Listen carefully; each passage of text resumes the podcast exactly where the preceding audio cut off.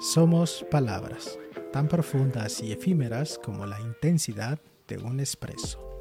A veces no nos damos cuenta de que la brevedad de un instante es tan intensa como los segundos que duran las mágicas notas de un café solo recién hecho. Una magia aderezada con las palabras impresas de un libro o aquellas que vuelan en nuestro imaginario literario.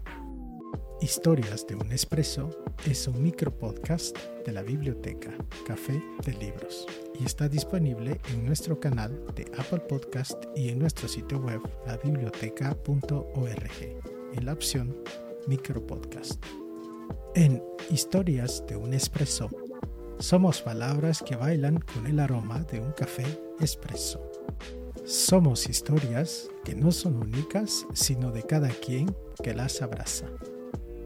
Estas son nuestras pequeñas historias, que también podrían ser las suyas. ¿Nos acompaña?